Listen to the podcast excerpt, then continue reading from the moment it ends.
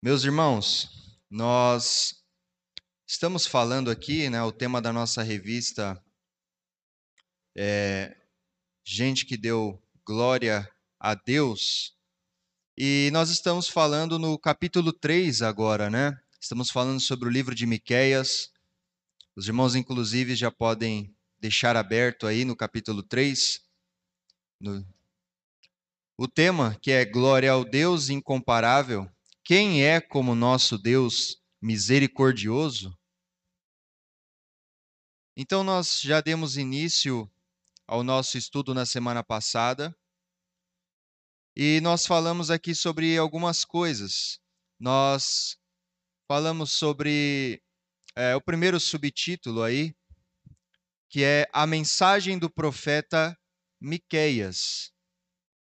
E nós vimos aqui então sobre quais tipos de mensagem Miqueias ele pregou, o que ele confrontou diante daquele povo. Vamos lembrar os pecados daquele povo que foram descritos. O primeiro pecado que foi posto aí, que foi descrito, foi a idolatria do povo.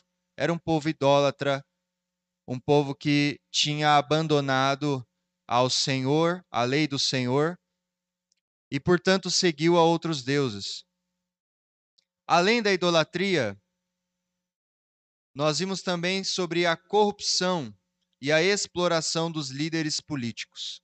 Além de um povo idólatra, aquele povo também então havia se corrompido, os seus líderes políticos, as autoridades haviam se corrompido naquele contexto, aonde eles oprimiam então os órfãos e as viúvas, né? Oprimiam os mais pobres.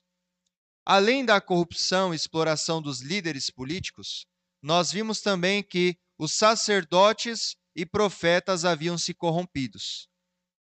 Um povo idólatra, corrupção do, das autoridades e também corrupção dos sacerdotes e profetas.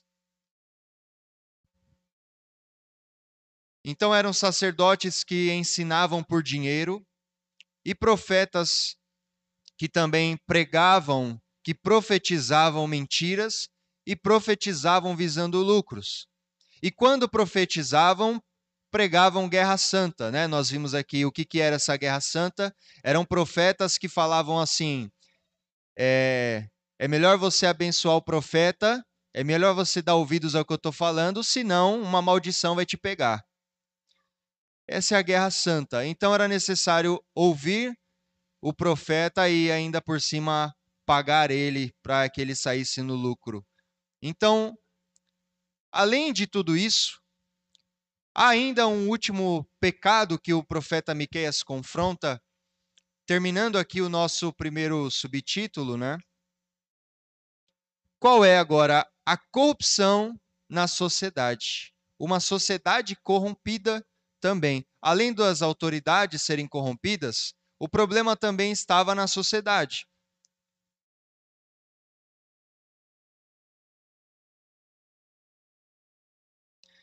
Vamos abrir nossas Bíblias em Miqueias 7, verso 2 ao verso 7. Miqueias capítulo 7, verso de número 2 ao verso 7.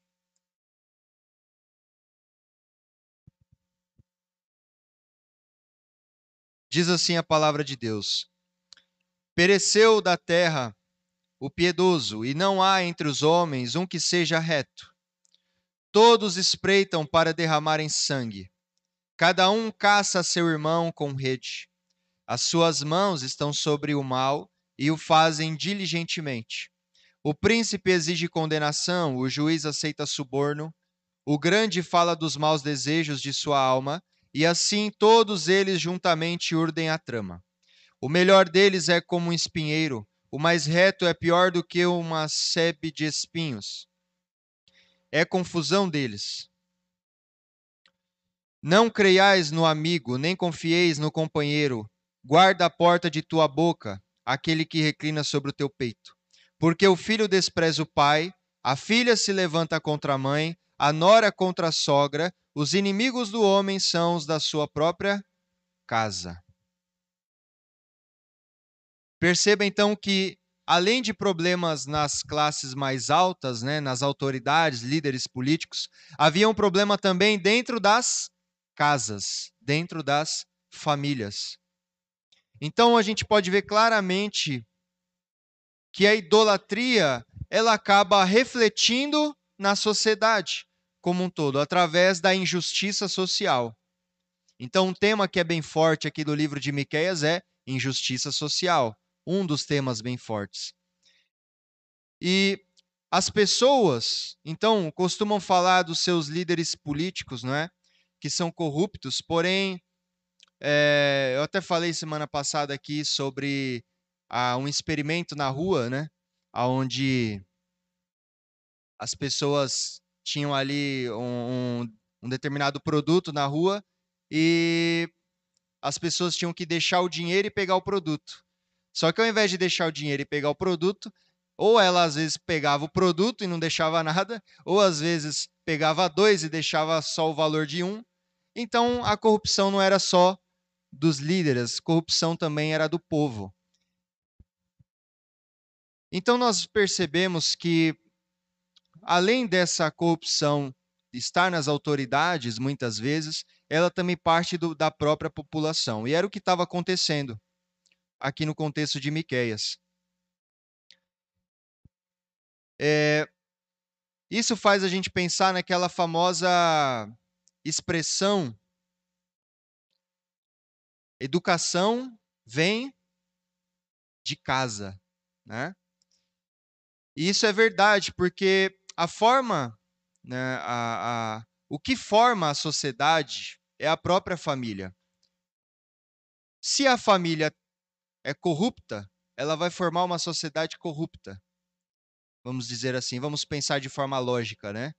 Então, isso parte da própria família. As famílias aqui estavam corrompidas, né? Filho contra pai, pai contra filho. É, nós temos aqui nora contra sogra. E a gente consegue perceber isso também lá no Evangelho, quando Jesus fala que os dias seriam difíceis e que então pai ficaria contra filho, filho contra pai, porque isso acabaria em divisão. Então, quando diz aqui que o filho despreza o pai dentro da família, a gente consegue entender o que estava acontecendo. É, desprezar aqui é tratar o pai como um tolo. Então, dentro dessa sociedade corrupta, na sua família, né, o foco na família, ali o cerne estava na família, é, a questão é que o filho tratava o pai não como uma autoridade. Porque o filho, então, achava que o pai era um tolo, ou seja, eu não vou dar ouvidos ao que ele tem para falar, porque não tem nada de importante para dizer, então eu vou seguir outro caminho. Isso era um dos problemas. Tratar o cabeça do lar como alguém desprovido de instrução. Lá em Deuteronômio 11, verso 18 e 19, diz: Ponde, pois, essas minhas palavras no vosso coração e na vossa alma, atai-os por sinal na vossa mão para que estejam por frontal entre os olhos. Ensinai aos vossos filhos, falando delas assentados em vossa casa e andando pelo caminho e deitando-vos e levantando-vos, levantando-vos. Então, esse ponto da educação estava sendo desprezado pelos filhos. Assim também as mães eram confrontadas pelas filhas e a nora contra a sogra. Então, uma verdadeira desordem dentro da família. Uma família não guiada pelos pressupostos bíblicos vão produzir uma sociedade em desordem. Então nós vimos aqui que todo esse pecado, ele parte inclusive da família, porque as famílias tinham se corrompido, tinham, tinham se corrompido também. Então nós vimos aqui os pecados do povo: idolatria, corrupção, exploração dos líderes políticos, sacerdotes e profetas corruptos e corrupção na sociedade. Estes eram os pecados que o profeta estava confrontando. Só que além de falar sobre os pecados do povo e os pecados que nos rodeiam muitas vezes, o livro de Miqueias, ele não fala só dos pecados, ele não confronta só os pecados. Ele também nos fala da misericórdia de Deus, pois somente ela para nós não sermos consumidos por esses pecados. É a misericórdia do Senhor. Então, uma mensagem que confronta, ela não traz só juízo, ela traz misericórdia. Então são duas pernas, justiça e misericórdia. E é isso que o profeta prega. No capítulo 2, aí no nosso subtítulo, né, do capítulo 2, fala Miqueias e a misericórdia de Deus. Já que ele confrontou o pecado, ele fala agora da o atributo da misericórdia de Deus. Então, a misericórdia de Deus, o que ela é? é a sua compaixão para com aqueles que estão sofrendo as consequências do pecado, em estado espiritual deplorável. Esse atributo é outra forma de manifestação do amor de Deus. É exercido em harmonia com a justiça de Deus e os méritos de Cristo. Então é um Deus que se compadece da nossa miséria, né? Foi falado aqui sobre a parábola é, do credor incompassivo? E é justamente isso. É a falta da misericórdia que foi colocado ali sobre ele, só que essa misericórdia é o que Deus manifesta em nós, perdoando então os nossos pecados. E esse atributo é às vezes também chamado de longanimidade. No que respeita ao ímpio impenitente, ou seja, Deus é longânimo para com o ímpio, porque ele vai tolerando, não é? Então, refere-se, nesse caso, à tolerância de Deus para com aquele que merece imediata punição. Não obstante, tem seu merecido juízo adiado. Então, pode-se dizer que cada um de nós que estamos aqui obteve longanimidade de Deus, porque se não fosse essa longanimidade ou misericórdia, você já seria consumido por ele. Você não estaria sentado nesse banco aqui, eu não estaria aqui na frente falando, porque Deus já nos teria consumido. Ele foi longânimo conosco, foi misericordioso. Quando nós lemos o Salmo de número 103, verso 8 ao 14, nós vamos ver o que está escrito lá. Salmo 103, verso 8 ao 14. Se algum irmão é, quiser ler, por gentileza. A irmã ali levantou a mão antes. Salmo 103, verso 8 ao 14. Fique com a mão levantada, irmã, por favor.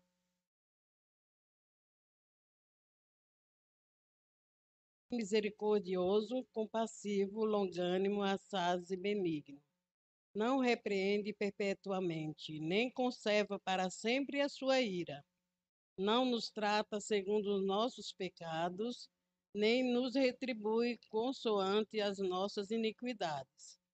Pois quanto o céu se aleia a clama da terra, assim é grande a sua misericórdia para com os que temem.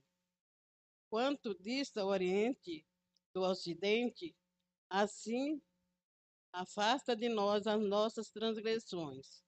Como um pai se compadece dos seus filhos, assim o Senhor se compadece dos que se temem o temem, pois ele conhece a nossa estrutura e sabe que somos pó. Amém. Aí a gente pode ver a misericórdia, a beleza da misericórdia de Deus. O que ele faz com as nossas transgressões.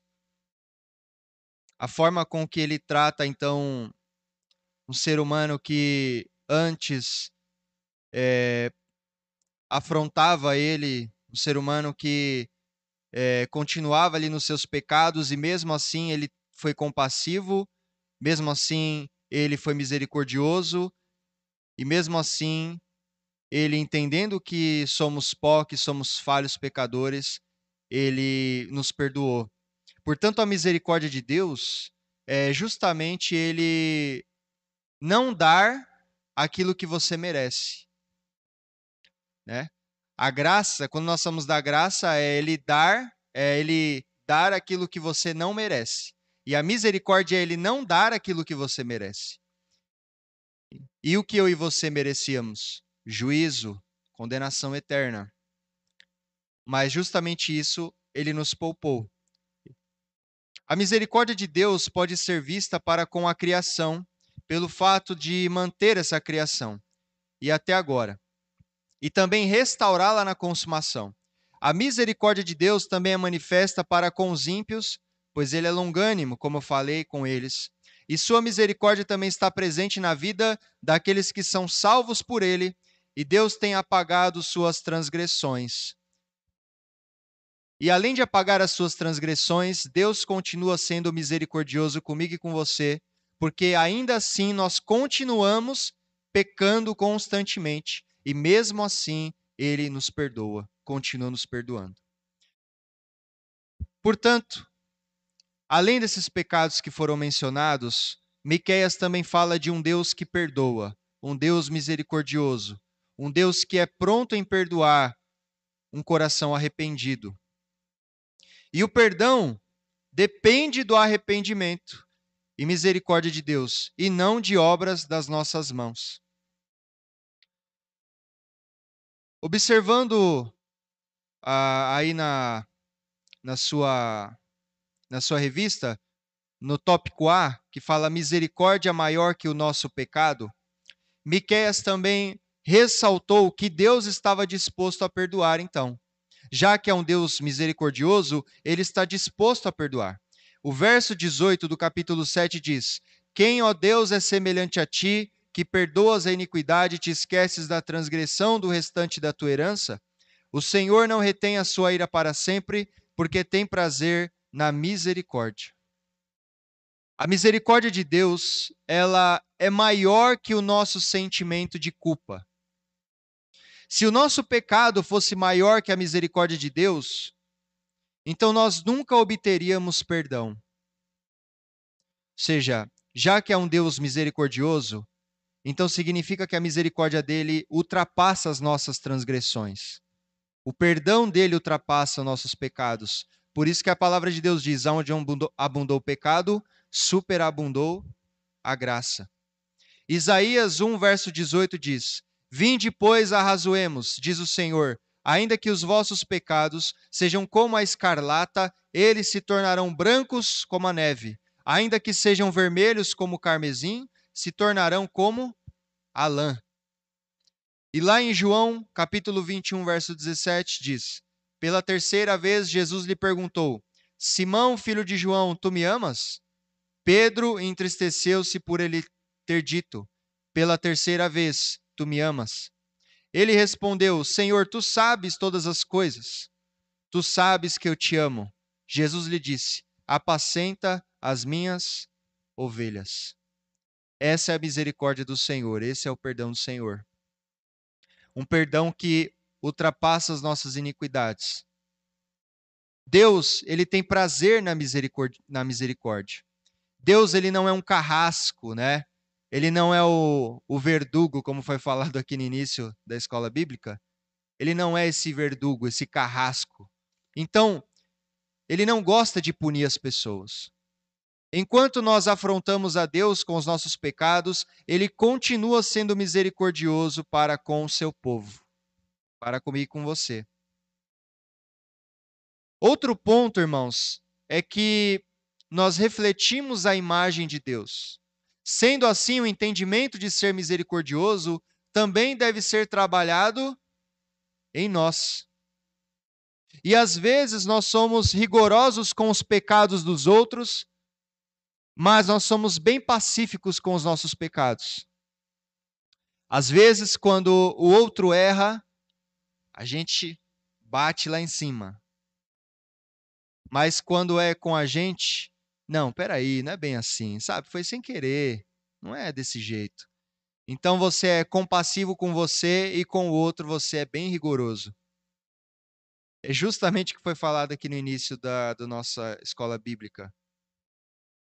É claro que a justiça ela é importante para a correção do erro. Porém, é, não deve ser feita sem a misericórdia. Então, como eu falei, essas duas coisas andam juntas. Só vai ter um dia onde não vai ter misericórdia. Só vai ter um momento onde não haverá mais misericórdia para com alguém, que será o momento em que Deus, ele de fato virá com seu juízo, com seu juízo eterno punir aquelas pessoas que não se arrependeram. Mas por enquanto, ainda há misericórdia para com as pessoas. Lá em Gênesis 3, verso 23 e 24, eu vou pedir para que o irmão leia, por gentileza. Presbítero João já levantou a mão primeiro. Gênesis capítulo 3, verso 23 e 24. O Senhor Deus, por, si, por isso, lançou fora do jardim do Éden, a fim de lavrar a terra de que fora tomado. E expulsou o homem, colocou o querubins ao oriente do jardim do Éden e o refugiu. Refugiu de uma espada que se revolvia para guardar o caminho da árvore da vida. Exato. Às vezes, quando a gente olha para esse texto, é, a, a gente tem, às vezes, um pensamento equivocado, como assim. A gente pensa, nossa, Deus expulsou eles do jardim, né? Que maldade, que coisa. Deus foi lá e tirou eles de um lugar tão belo, tão maravilhoso. A comunhão com Deus era ali. E Deus então tirou eles do jardim. Mas na verdade, o fato de Deus ter tirado Adão e Eva do jardim foi um ato de misericórdia. Por que, que foi um ato de misericórdia? Porque já pensou se eles, no estado que eles estavam, Adão e Eva naquele estado de pecado, tivessem dentro do jardim e comido da árvore da vida? Eles iam viver eternamente na condição de pecado. Eles iam viver eternamente nessa condição. Então, Deus tirou isso deles. Então foi um ato de misericórdia Deus ter também tirado eles do jardim. E às vezes, nós, com entendimento equivocado, nós apresentamos um Deus manco para as pessoas. Né? O que, que é isso? Um Deus que só tem justiça. E ele está preocupado em aplicar logo essa justiça. A gente às vezes cai no pêndulo, né? É, nos dois extremos. Às vezes pregamos um Deus que é muito misericordioso e não tem nada de justiça, ou às vezes um Deus que é muita justiça e não tem nada de misericórdia, quando na verdade são as duas coisas. Então, falarmos da justiça de Deus acompanhado com a misericórdia.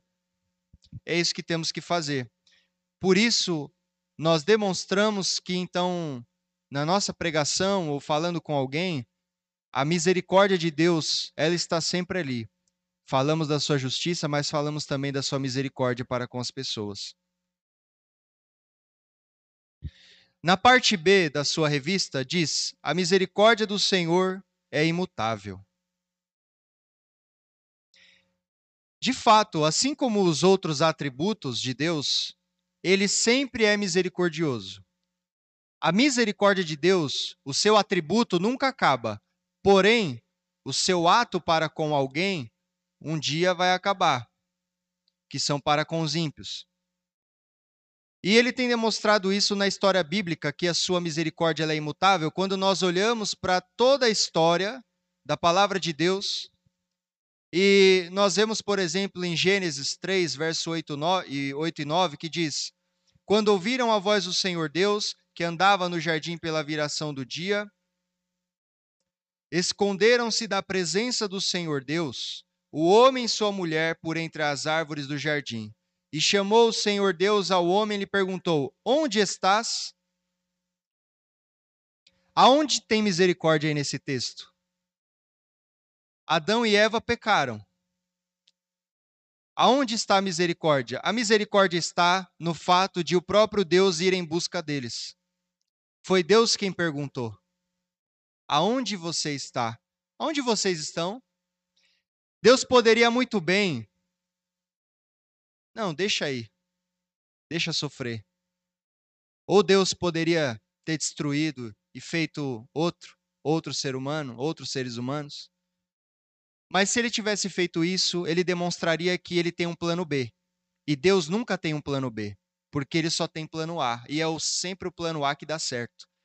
Então, por que, que Deus faz isso? Deus mostra a sua misericórdia e o fato dele buscar o homem ali escondido atrás das árvores, aonde ele quer que esteja, aonde você está, é um ato do próprio Deus em busca do ser humano. Por isso, nunca é o homem em busca de Deus. Primeiramente, é Deus em busca do homem. É o próprio Senhor que vai em direção ao homem nesse ato de misericórdia.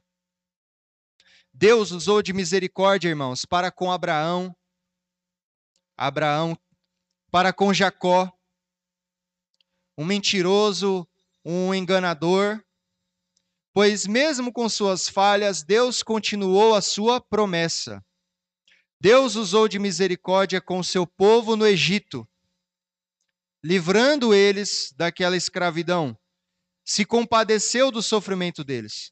Deus usou de misericórdia com o seu povo quando pecava constantemente, trocava o Deus verdadeiro pelos deuses falsos. Mas ele continuava com a sua aliança. Usou de misericórdia para com Davi, quando Davi cometeu aquele pecado Davi deveria ter sido apedrejado pelo ato de adultério, mas Deus foi misericordioso com ele e poupou ele. E essa misericórdia é refletida em Cristo, pois, apesar de tudo, Deus continuou com o seu plano da redenção e enviou o seu Filho. Deus sempre demonstra misericórdia com o seu povo. Além desses atos de misericórdia dentro da história, Deus demonstrou a sua misericórdia. O ápice da misericórdia de Deus foi quando? O ápice da sua misericórdia foi ter enviado o seu próprio filho para morrer por um bando de pecador. É um ato de misericórdia do Senhor. Ele continuou com seu plano apesar de nós, apesar dos nossos pecados, apesar de ter se voltado para outros deuses ao longo da história, apesar de abandonar a lei do Senhor, ele continua com a sua aliança.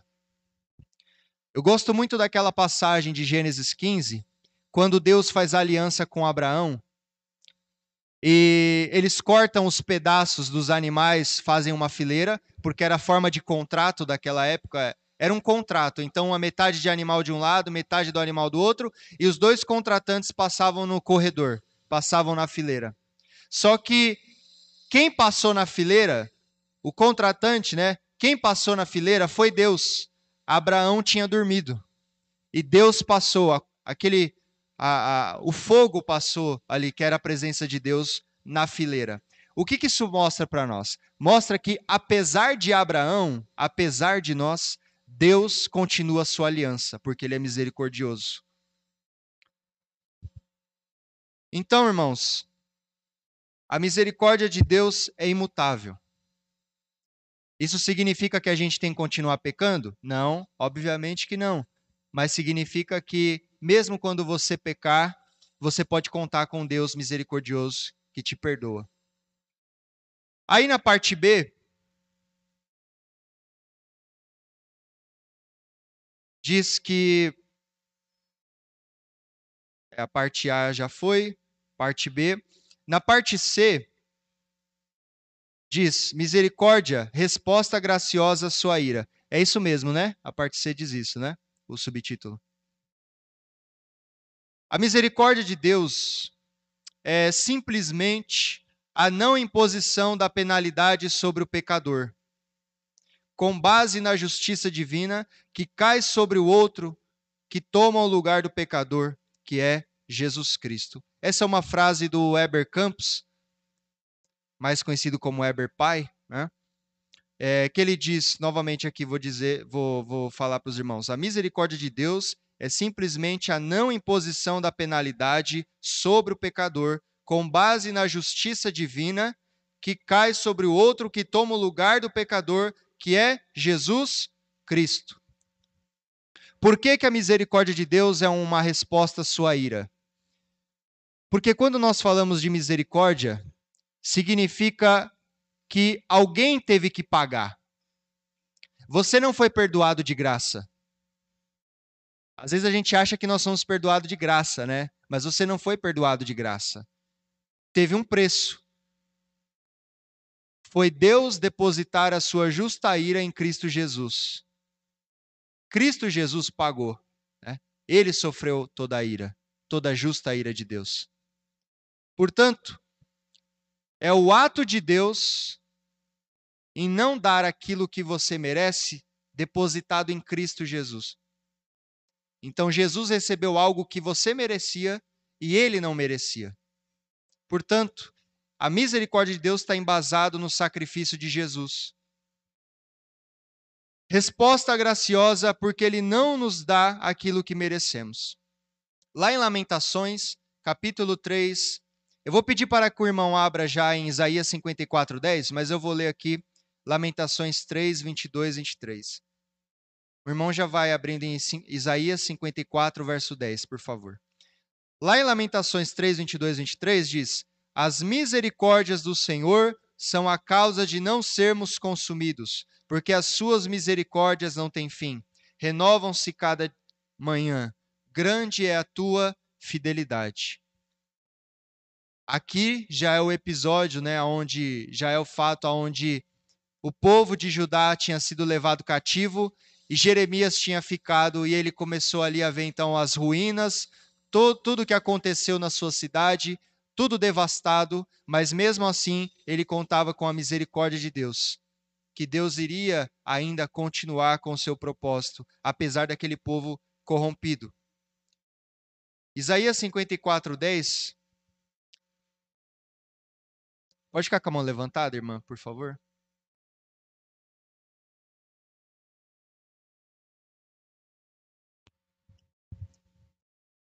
porque os montes se retirarão e os outeiros serão removidos, mas a minha a misericórdia não se apartará de ti, e a aliança da minha paz não será removida. Diz o Senhor, que se compadece de ti. Amém. Algo interessante que a gente vai perceber é. Lembra quando no texto de Amós Deus chama os montes para serem a sua testemunha do seu julgamento? Ele usa aqui em Isaías esses mesmos montes para mostrar que eles podem até passar, mas a misericórdia, a fidelidade de Deus com seu povo não passa. Ele julga, ele disciplina, mas ele é fiel à sua promessa. É como se ele dissesse: Olha, esses montes aqui podem até ser retirados, podem até sumir, mas a minha, minha misericórdia vai continuar. E assim como ele chama os montes para o julgamento do povo, para ser testemunha do povo corrupto, ele também chama os montes para serem testemunha da sua misericórdia. Se de um lado temos a misericórdia de Deus como resposta graciosa para com o seu povo, para com os ímpios, essa misericórdia não será para sempre, e ela é temporária, como eu tinha falado. Haverá um tempo em que a misericórdia para com ele, para com essa pessoa, cessará e dará lugar à sua justa ira. Irmãos, eu acho interessante a gente é, ler agora, lá no Salmo 73,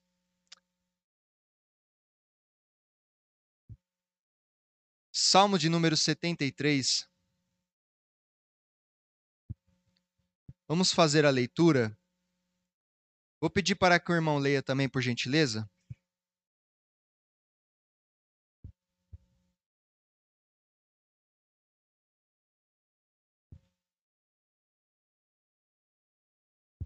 Salmo 73.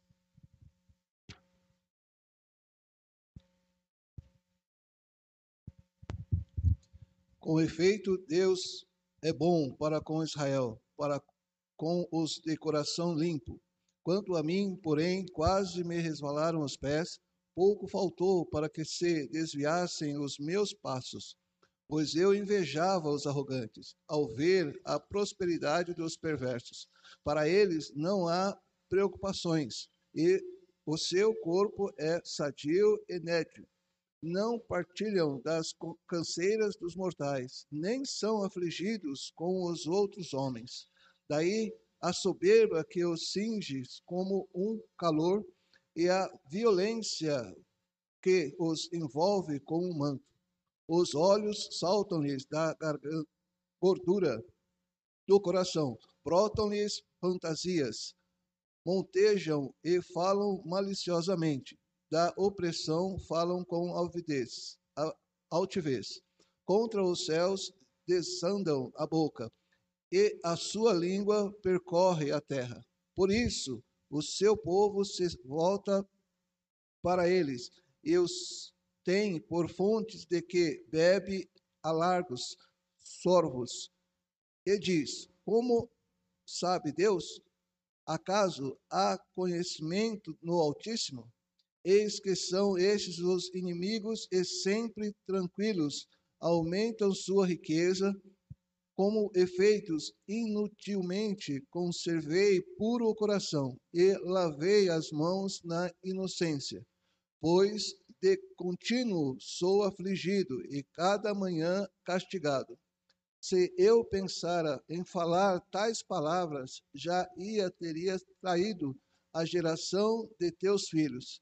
Em só refletir para compreender isso, achei muito pesado, muito muito pesada tarefa para mim, até que entrei no santuário de Deus e atinei com o fim deles. Tu certamente os pões em lagares escorregadios e os faz cair na destruição, como ficam de súbito assolados, totalmente aniquilados de terror, como o sono quando se acorda. Assim, ó Senhor, os des desperta, despertares, desprezarás a imagem deles. Quanto o coração se move amargou e as entranhas se me comoveram, eu estava emburrecido e ignorante, era como um irracional à tua presença. Todavia, estou sempre contigo. Tu me seguras pela minha mão direita. Tu me guias com o teu conselho e depois me recebes na glória. Quem mais tenho eu nos céus? Não há outro em quem eu me comprazes na terra. Ainda que a minha carne e o meu coração desfaleçam, Deus é fortaleza do meu coração, a minha herança para sempre. Os que se afastam de ti, eis que perecem. Tu destro destróis todos os que são infiéis para contigo. Quanto a mim, bom é estar junto a Deus. No Senhor Deus ponho o meu refúgio para proclamar todos os meus feitos. Amém. Eu quero imaginar, pensar com os irmãos, dentro de uma sociedade corrompida, que era no caso de Miqueias, quando eles olhavam as autoridades ou eles olhavam aquelas pessoas corrompidas e o juízo de Deus não vinha, o juízo de Deus demorava a vir, ou parecia que Deus não estava ali para tirar aquela corrupção, aqueles homens continuavam prosperando com a sua ganância. Qual seria o pensamento de quem estava ali no meio e queria ali manter uma vida diante de Deus, ou até mesmo do profeta olhando a situação. Repare que esse salmo, Asaf, ele começa a ver então o justo, o, o ímpio prosperando. Ele olha para o ímpio prosperando, ele fala assim: como pode? Por que que, por que, que ele prospera? Por que, que tudo dá certo? E eu que estou na presença de Deus, eu tenho que passar por tanta coisa. Repare o que ele diz aqui, verso 2: Quanto a mim, porém, quase me resvalaram os pés, pouco faltou para que me desviassem os meus passos. Ele olhava para o ímpio prosperando e ele falou assim: quase que eu tropecei. Eu dei uma vacilada. Eu, eu dei uma tropicada aqui meus pés resvalaram. Meus pés quase me resvalaram os pés, ou seja, quase que eu caio, de tanto olhar para o ímpio prosperando. Então ele começa a falar e começa a se lamentar perante Deus porque o juízo não chega e parece que tudo dá certo. E alguém que serve a Deus parece que tudo dá errado às vezes e, e você passa por muita situação difícil. E na verdade é uma dúvida que muitos têm, né? E falam assim: mas por que que, por, por que, que essas coisas acontecem com quem não serve a Deus e com quem serve acontece um monte de coisa? Repare o que diz o verso 17. Até que eu entrei no santuário de Deus e atinei com o fim deles. Até que Asaf ele entrou no santuário, ou seja, ele olhou não da perspectiva dele, ele olhou na perspectiva de Deus. Até que eu entrei no santuário, até que Deus me mostrou o que isso significa. Então ele vai dizer lá no verso 27. Os que se afastam de ti, eis que perecem. Tu destróis todos os que são infiéis para contigo. Quanto a mim, agora eu que ficava me lamentando dos outros se dando bem e eu aqui servo de Deus sofrendo, quanto a mim, bom é estar junto a Deus, no Senhor Deus põe o meu refúgio para proclamar todos os seus feitos depende da nossa visão, da nossa percepção. Por isso, é um Deus misericordioso, pronto a perdoar. Mas para aqueles que parecem que está tudo bem, para aquele que parece que não, o juízo não vai vir, vai dar tudo certo, não tem problema, deixa eu viver dessa forma até o final da minha vida que não vai acontecer nada. Asaf entrou no santuário e viu o final. Ele olhou da perspectiva de Deus. Deus mostrou para ele. Então, isso mostra para nós que há misericórdia, mas também Deus é um Deus justo.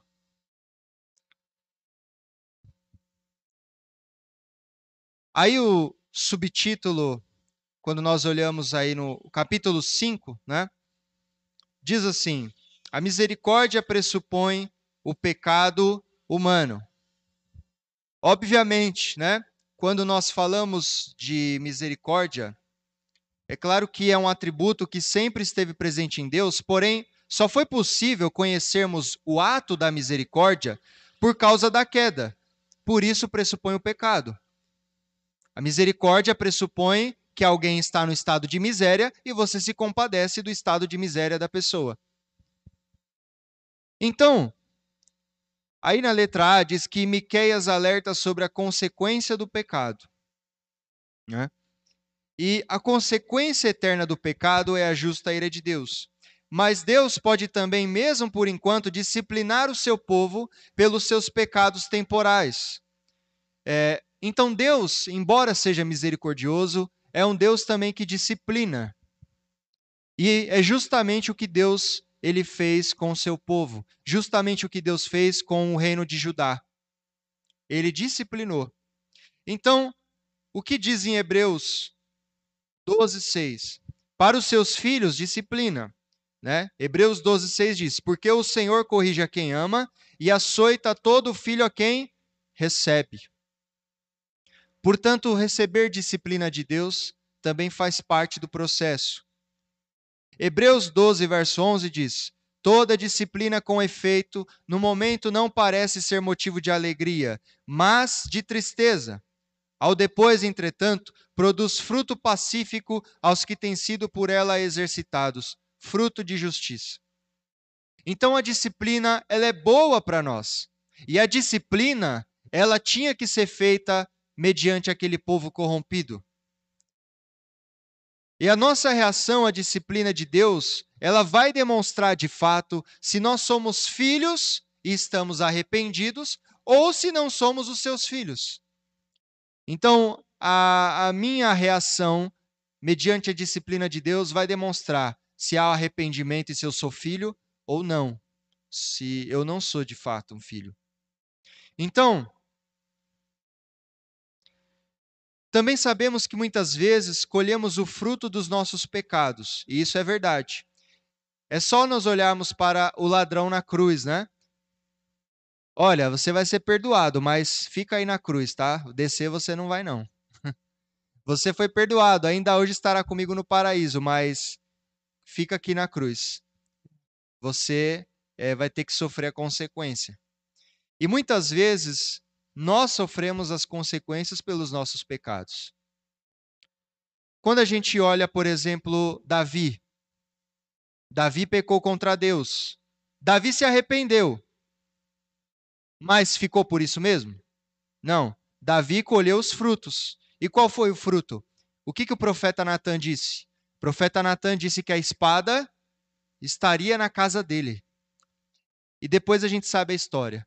Os filhos, o próprio filho perseguindo o seu pai. E a gente vê o que, que aconteceu no reinado de Davi depois.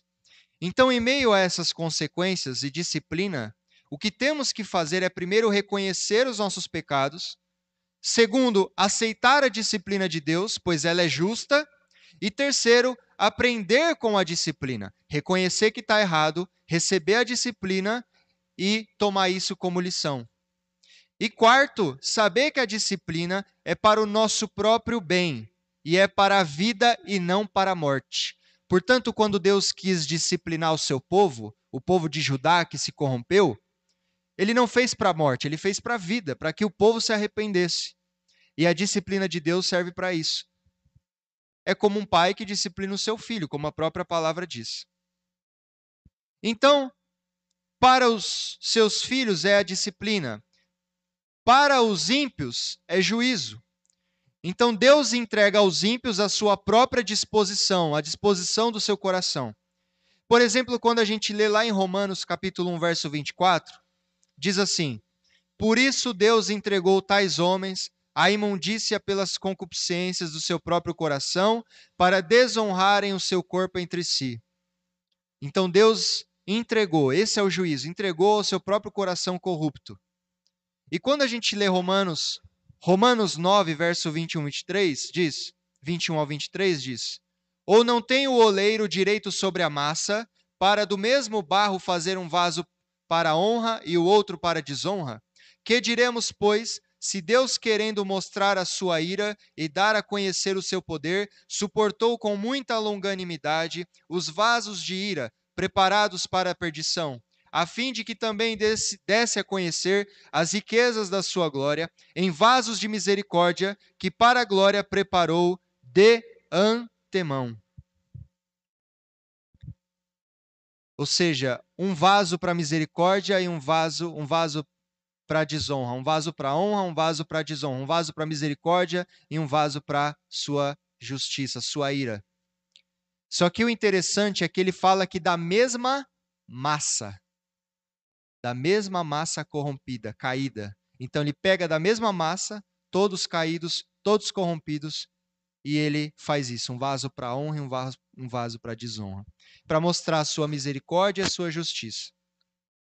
O fim daqueles que vivem no pecado e não se arrependem é a justa ira de Deus. Apocalipse 14, verso 10 e 11. Diz assim: também esse beberá do vinho da cólera de Deus, preparado sem mistura, do cálice da sua ira, e será atormentado com fogo e enxofre, diante dos santos anjos e na presença do Cordeiro. A fumaça do seu tormento sobe pelos séculos dos séculos, e não tem descanso algum, nem de dia nem de noite, os, adorador, os adoradores da besta e da sua imagem, e quem quer que receba a marca do seu nome.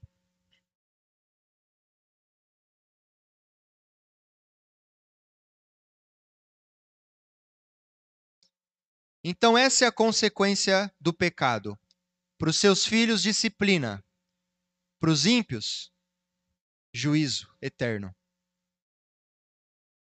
Agora, aí no seu capítulo 5, é, na letra B, nós temos o chamado ao arrependimento. Se a gente tem um Deus, se a gente, vamos lá, se a gente peca, se a gente sabe que tem um Deus misericordioso, se a gente sabe que esse Deus disciplina, ele é justo, o que, que cabe a nós? Arrependimento. O texto de Miqueias, capítulo 6, verso 6 a 8 diz: Com o que me apresentarei ao Senhor e me inclinarei ante o Deus excelso? Virei perante ele com holocaustos, com bezerros de um ano? Agradar-se-á o Senhor de milhares de carneiros, de dez mil ribeiros de azeite? Darei o meu primogênito pela minha transgressão, o fruto do meu corpo pelo pecado da minha alma? Ele te declarou ao homem o que é bom e o que é que o Senhor pede de ti, que pratiques a justiça e ames a misericórdia e andes humildemente com o teu Deus. Aqui fica claro que se pecamos contra Deus e a sua misericórdia está disponível a nós, qual é a atitude que a gente tem que tomar? Qual é a atitude? Apresentar um melhor sacrifício? Não. É fazer obras de caridade para que Deus nos perdoe?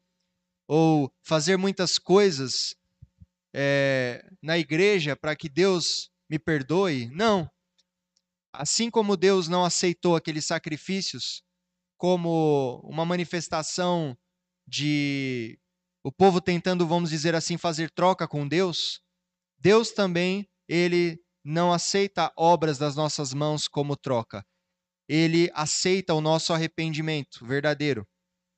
Deus quer um verdadeiro arrependimento, misericórdia, juízo e justiça, obediência a Ele. O Senhor quer um verdadeiro arrependimento quando Ele mostra, por exemplo, é, faz um contraste entre Pedro e Judas. Eu acho interessante esse contraste entre Judas e Pedro. É, vou pedir para que o irmão leia lá, abra a Bíblia já em João, capítulo 21, verso 7. João 21, verso 7.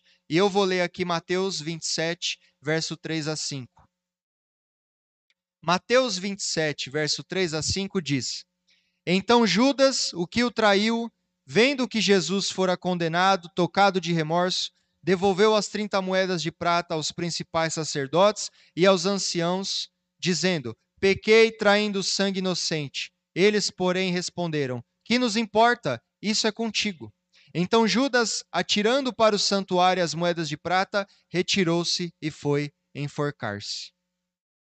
Então, primeiro ele mostra o que Judas fez, o ato de Judas em trair Jesus e o que ele fez depois. Só que agora em João 21,7, nós temos é, um contraste disso. Quem achou?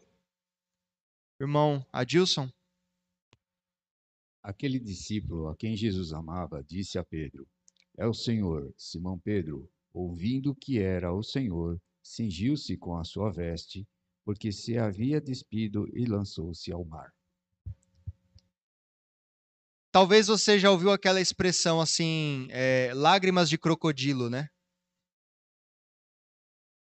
Por que lágrimas de crocodilo? Porque o crocodilo, quando ele vai é, abocanhar a sua presa, a mandíbula dele abre tanto que pressiona os seus olhos e ele lacrimeja. Por isso, lágrima de crocodilo. E essa expressão é usada para quando uma pessoa não se arrepende de verdade. Então, são lágrimas de crocodilo. Ela até chora, né? Ela até chora tanto ali, parece que se arrependeu, mas quando vira as costas, está fazendo tudo de novo. Lágrimas de crocodilo. É exatamente isso. Tanto Pedro quanto Judas traíram Jesus. Os dois traíram Jesus, os dois pecaram. Mas qual é a diferença entre os dois? É claro, além de o próprio Cristo ter intercedido por Pedro, porque foi Deus que o segurou, mas qual é a diferença? Um se arrependeu e o outro sentiu remorso. Um peso na consciência. Judas ele foi se enforcar enquanto que Pedro, assim que viu Jesus, quando ele estava no mar, lá no barco, ele viu Jesus do outro lado, na beira da praia, e foi correndo em direção a Jesus. É isso que o arrependimento verdadeiro faz. Ele nos faz correr para a verdade e para nos libertar do que fizemos. O arrependimento nos faz encarar a verdade, enquanto o remorso te faz fugir da verdade. O remorso nos leva para longe da verdade, sem querer encarar ela. nos leva para longe de Deus, achando que ele nunca vai nos perdoar. Então é um remorso e você acha que Deus nunca vai perdoar, e você acha então que tem que ficar longe, distante dele, porque ele nunca vai perdoar você. É um peso na consciência, mas o fato de não ir em direção à verdade, você continua fazendo sempre a mesma coisa e vai sentir remorso, remorso, remorso, peso na consciência, mas nunca vai parar de fazer. Isso é o que o remorso faz. Mas um arrependimento genuíno ele nos leva em direção a um perdão, um perdão verdadeiro. Muitas vezes nós somos assim. Nós apenas sentimos remorso, mas passa um tempo e estamos fazendo tudo de novo. O que precisamos é do genuíno arrependimento que nos leva a Cristo, a verdade que nos ajuda a sair da mentira. Por isso, sozinho, ninguém nunca vai conseguir sair da mentira. Ela vai continuar para o resto da vida.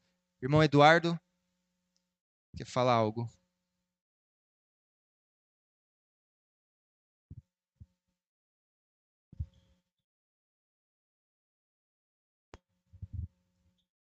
O que é interessante no que você falou sobre Judas e Pedro, né? É que neste momento aí da passagem, eles já estavam praticamente três anos com Jesus. Tanto Judas quanto Pedro. Escutando tudo, vendo, até também realizando é, obras e milagres iguais a Jesus. Mas o importante ali eh, foi a questão de chegar num momento em que os dois precisavam se arrepender, um não e o outro sim, que é a questão do obedecer, né? E também da ação de Deus.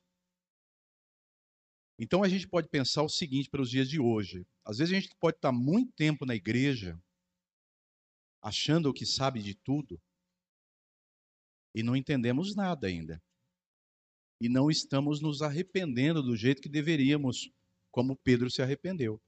E está agindo só como Judas. Então é uma lição muito importante para nós. Porque ali os dois tiveram os mesmos ensinamentos. Então acho que é bom refletir nisso, né? Exatamente. Bem colocado, né, pelo irmão Eduardo. É, é que é a questão de recebermos a palavra de Deus constantemente, os mesmos ensinos, e muitas vezes é, achar, achar isso normal. O problema da normalidade também, inclusive, o problema de achar as coisas de Deus só mais um ensino, só mais um dia na presença de Deus.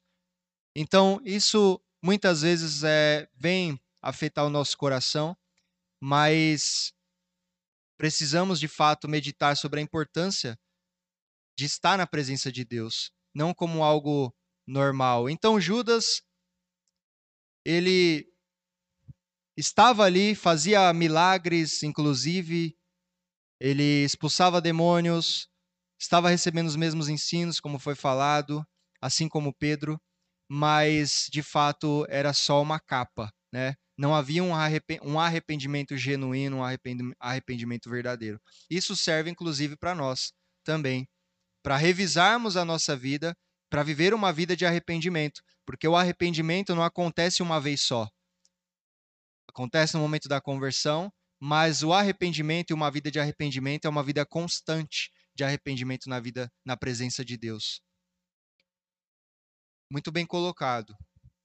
É, se reconhecemos a misericórdia de Deus, a nossa atitude então é arrependimento.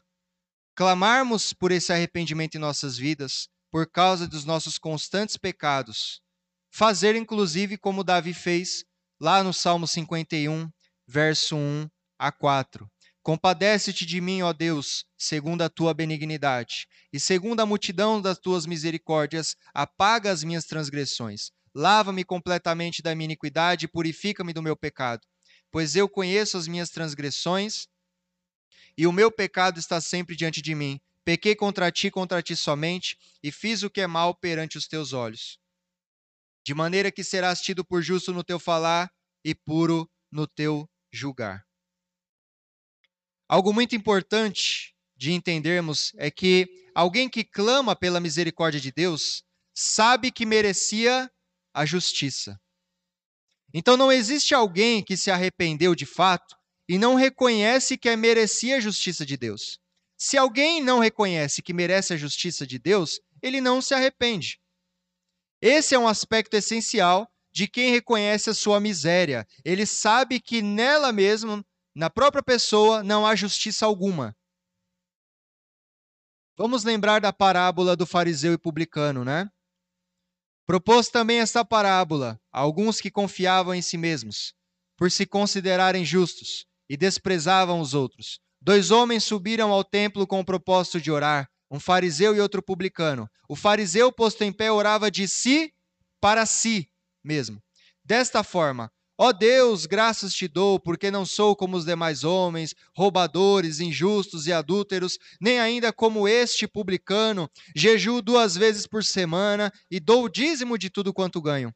O publicano, estando em pé, longe não ousava nem ainda levantar os olhos ao céu, mas batia no peito, dizendo: Ó oh Deus, sê propício a mim, pecador. Então nós temos uma imagem de alguém que não se arrependia, não achava sua miséria e alguém que encontrou a miséria em si mesmo. Lucas 6:20. Então olhando ele para os seus discípulos, disse-lhes: Bem-aventurados vós, os pobres, porque vosso é o reino de Deus, de Deus. Portanto, irmãos, se temos um Deus misericordioso, podemos nos achegar a ele em arrependimento, entendendo nossa miséria e que carecemos da sua misericórdia e perdão. Quanto tempo eu tenho ainda? Quantos minutos? Dez? Cinco? Vamos ver se a gente consegue terminar. Cristo em Miqueias.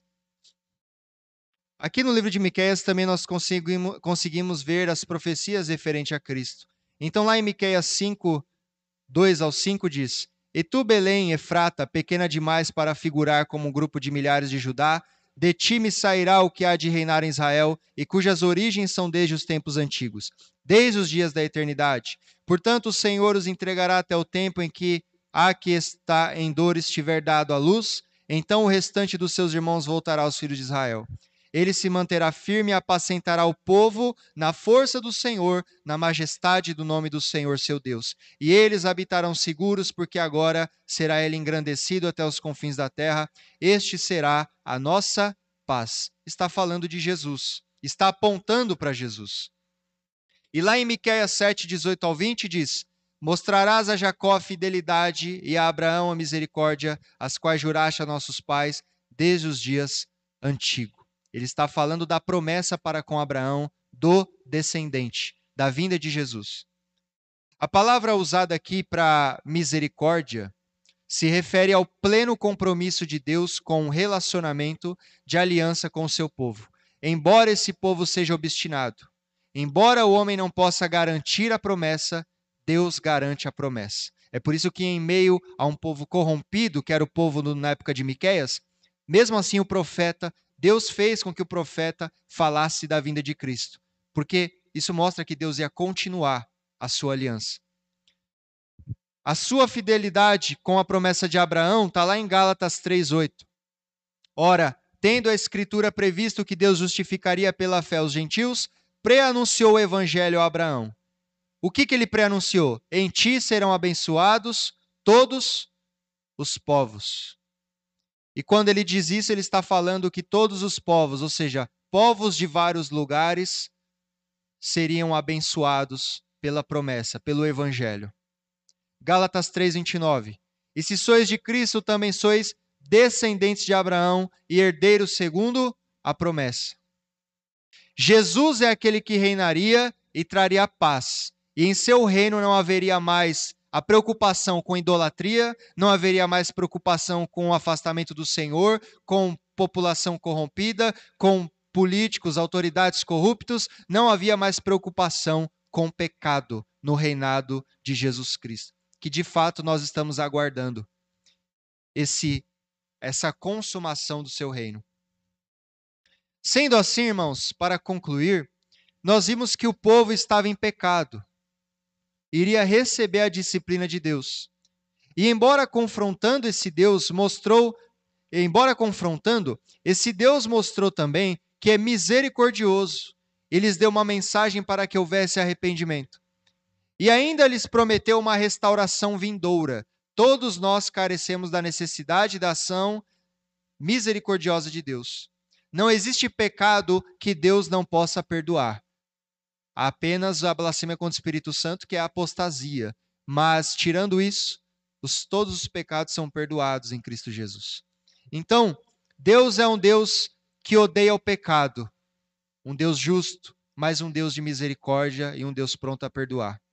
E a sua e o seu perdão e misericórdia estão embasados em Cristo Jesus, no sacrifício dele.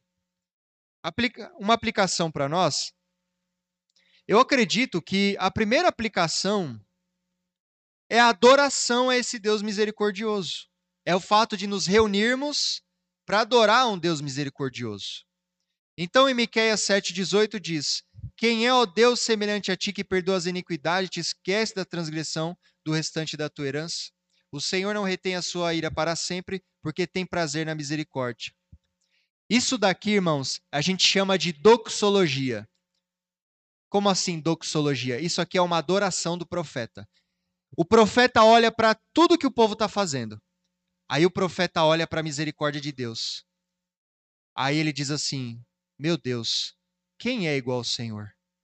Ninguém é semelhante a ti.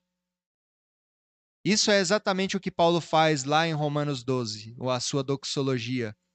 Ó profundidade das riquezas. Eu acho que é o 12 ou o final do 11, mas acho que é o 12, né, se eu não me engano. Ó profundidade das riquezas, quanto da sabedoria, quanto do conhecimento de Deus. E ele continua ele está adorando, ele olha toda a obra de Deus e fala: Deus misericordioso, quem é semelhante ao Senhor? Ninguém. Portanto, a primeira aplicação é olharmos para toda a obra de Deus, tudo o que ele nos mostra, e estar reunidos para adorar esse Deus, para exaltar o seu nome. Uma segunda aplicação é: tenha uma vida de arrependimento diante de Deus. Arrependimento não só uma vez quando você foi convertido, mas um arrependimento constante. Um entendimento constante da sua miséria. Porque o cristão ele também peca, não é verdade? Então, arrependimento constante. Uma terceira aplicação é: se você tem algum pecado de que não se perdoou ainda, mas está arrependido e acha que Deus não vai te perdoar, lembre-se dessas palavras. Miqueias 7:19. Tornará a ter compaixão de nós, pisará aos pés as nossas iniquidades e lançará todos os nossos pecados aonde? Nas profundezas do mar. Muitas pessoas acham que Deus não perdoou ela ainda. Deus perdoou, mas às vezes ela acha que Deus não perdoou. Mas Deus, ele quer nos lembrar que ele é misericordioso e que ele lança nossos pecados na profundeza do mar. Deus te perdoou, ele foi o maior ofendido. E não eu e você. Ele foi o maior ofendido. E o maior ofendido diz que nos perdoa. Portanto, o perdão recebido de Deus não deve estar no que a gente acha ou que a gente fica pensando. O perdão recebido de Deus é garantia na Sua palavra. Ele lança nossos pecados nas profundezas do mar. Ele deixa de lado o que a gente fez. Não é você que tem que se perdoar, o ofendido é Deus. Ele mesmo nos perdoa. E uma última aplicação, uma quarta aplicação é: nós mesmos, como imagem e semelhança de Deus, devemos usar dessa misericórdia para com as outras pessoas. Lucas 6, verso 36. Sede misericordiosos, como também é misericordioso o vosso Pai seja também misericordioso. A igreja pode até ter uma boa doutrina, mas se ela não pratica a misericórdia, a sua doutrina fica árida e esvaziada de significado. Uma igreja pode ter uma boa teologia, mas se na teologia não tiver misericórdia, então não serve para nada. Devemos glorificar a Cristo pelo perdão dos nossos pecados e a salvação.